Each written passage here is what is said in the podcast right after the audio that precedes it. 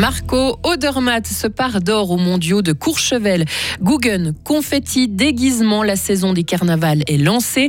Et puis une association pour venir en aide aux victimes de violences conjugales notamment. La semaine va être ensoleillée jusqu'à jeudi. Les températures vont être douces pour la saison. On attend 11 degrés à Fribourg, hein, par exemple, aujourd'hui, lundi 13 février 2023. Bonjour Lauriane Schott. Bonjour Mike, bonjour à toutes et à tous. Marco Odermatt a réalisé une descente parfaite hier lors des mondiaux de Courchevel. Hein. Le Nidwaldien est passé devant le favori norvégien Alexander Amott Kilde et le Canadien Cameron Alexander.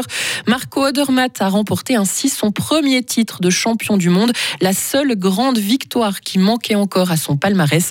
Ce succès est sans aucun doute l'un des plus beaux de sa carrière. Oui, peut-être. Euh, c'est difficile maintenant pour des sites pour euh, Adelboden, Beijing et maintenant. Tous les trois courses sont très très spéciales. Tous les courses sont différents. Aujourd'hui, c'est bien sûr fantastique.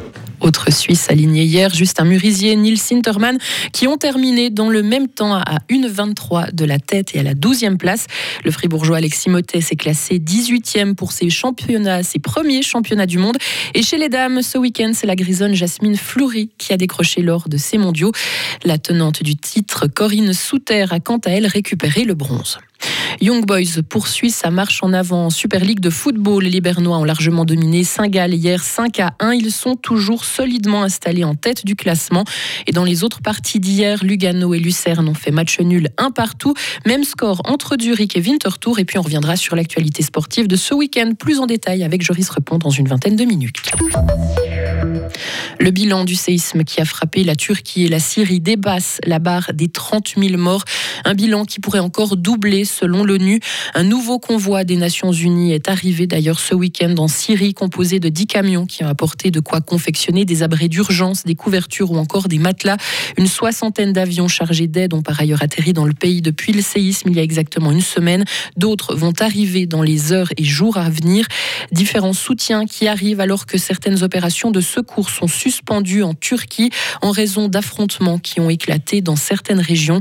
Une ONG israélienne a annoncé hier l'arrêt de son intervention sur place. Samedi, l'armée autrichienne a suspendu durant quelques heures ses opérations de sauvetage. Trois organisations allemandes ont également fait pareil. Le domicile de Pierre Palmade en France a été perquisitionné hier deux jours après le grave accident de la route dans lequel est impliqué l'humoriste testé positif à la cocaïne. Une vingtaine de membres des forces de l'ordre ont été mobilisés. Les jours de Pierre Palmade grièvement blessé ne sont plus en danger. Par contre, on ne connaît pas l'état de santé des trois autres personnes qui ont été grièvement blessées dans la collision frontale. Bon, cette note plus positive maintenant, Lauriane, avec les Gougan hein, qui ont résonné dans les rues de Bulle ce week-end. Oui, quelques 6000 personnes étaient présentes pour Carnaval, la première édition sur place depuis la pandémie de Covid. Près de 600 enfants ont assisté ou participé au cortège. Une très bonne édition selon les organisateurs. Et la saison des carnavals a aussi été lancée à Estavayer-le-Lac et à Courtepin ce week-end. Les prochains auront lieu dès cette fin de semaine à Bro, Romont ou encore à Fribourg. Et on termine avec cette association qui offre une écoute, des conseils et un hébergement. L'association Nouveau Départ qui vient en aide depuis plus d'un an aux victimes de violences conjugales ou autres. C'est une fribourgeoise, Anne Jeanneret qui l'a créé. Enfant maltraité, la jeune femme a ensuite subi la brutalité de son ex-compagnon, un parcours de vie douloureux auquel elle a voulu donner du sens. Sarah Camporini. Résilience, un mot que l'on entend souvent, mais qui définit bien l'attitude de la jeune femme. C'est d'abord dans un recueil de témoignages qu'elle a raconté son enfance meurtrie. Quand elle est à nouveau confrontée à la violence, celle de son conjoint, elle n'obtient pas de logement d'urgence, une expérience qu'elle veut aujourd'hui éviter à d'autres. Ben, le moteur, c'est que moi j'avais envie euh, d'offrir ce que moi j'ai pas pu recevoir, que ça se reproduise pas. C'est surtout ça, au fait. Chaque petite goutte, ça crée l'océan. Je me dis, bah là, on va créer un océan avec la, la solidarité femmes, les médecins, les psychologues et tout ça. Si on s'y met tous ensemble, on va y arriver. Mais moi, toute seule, je peux pas y arriver. Et puis, c'est vrai que je trouvais dommage de rester euh, chacun dans son petit coin et puis euh, remuer ça. Depuis sa création, fin 2021, l'association Nouveau Départ a soutenu une quarantaine de personnes, dont un homme, mais aussi une vingtaine d'enfants victimes collatérales des violences conjugales. On parle de violences conjugales, c'est que hommes-femmes. Mais les enfants, ils ont subi aussi les conséquences. C'est un des projets qu'on a aussi. Alors, on verra si on peut le faire encore.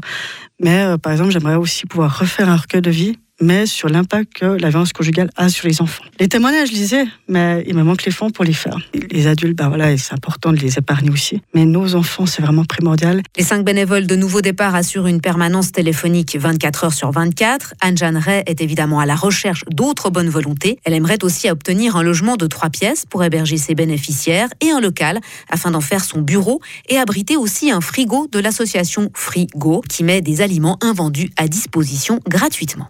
Un sujet de Sarah Camporini à retrouver sur frappe.ch. Juste avant, nous parlions des carnavals, Lauriane. Alors, je ne sais pas si votre saison de carnaval à vous est déjà lancée ou vous réservez peut-être pour le week-end prochain. J'attends le week-end prochain. Ce Ah. week-end, j'avais d'autres projets. Ah bah voilà, on peut pas tout faire non plus chaque ça. week-end.